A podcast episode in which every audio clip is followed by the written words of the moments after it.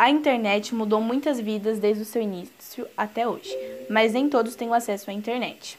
Algumas são estudadas, pesquisadas e organizadas de formas verdadeiras e que as pessoas possam confiar. Outras já são notícias falsas, conhecidas como fake news.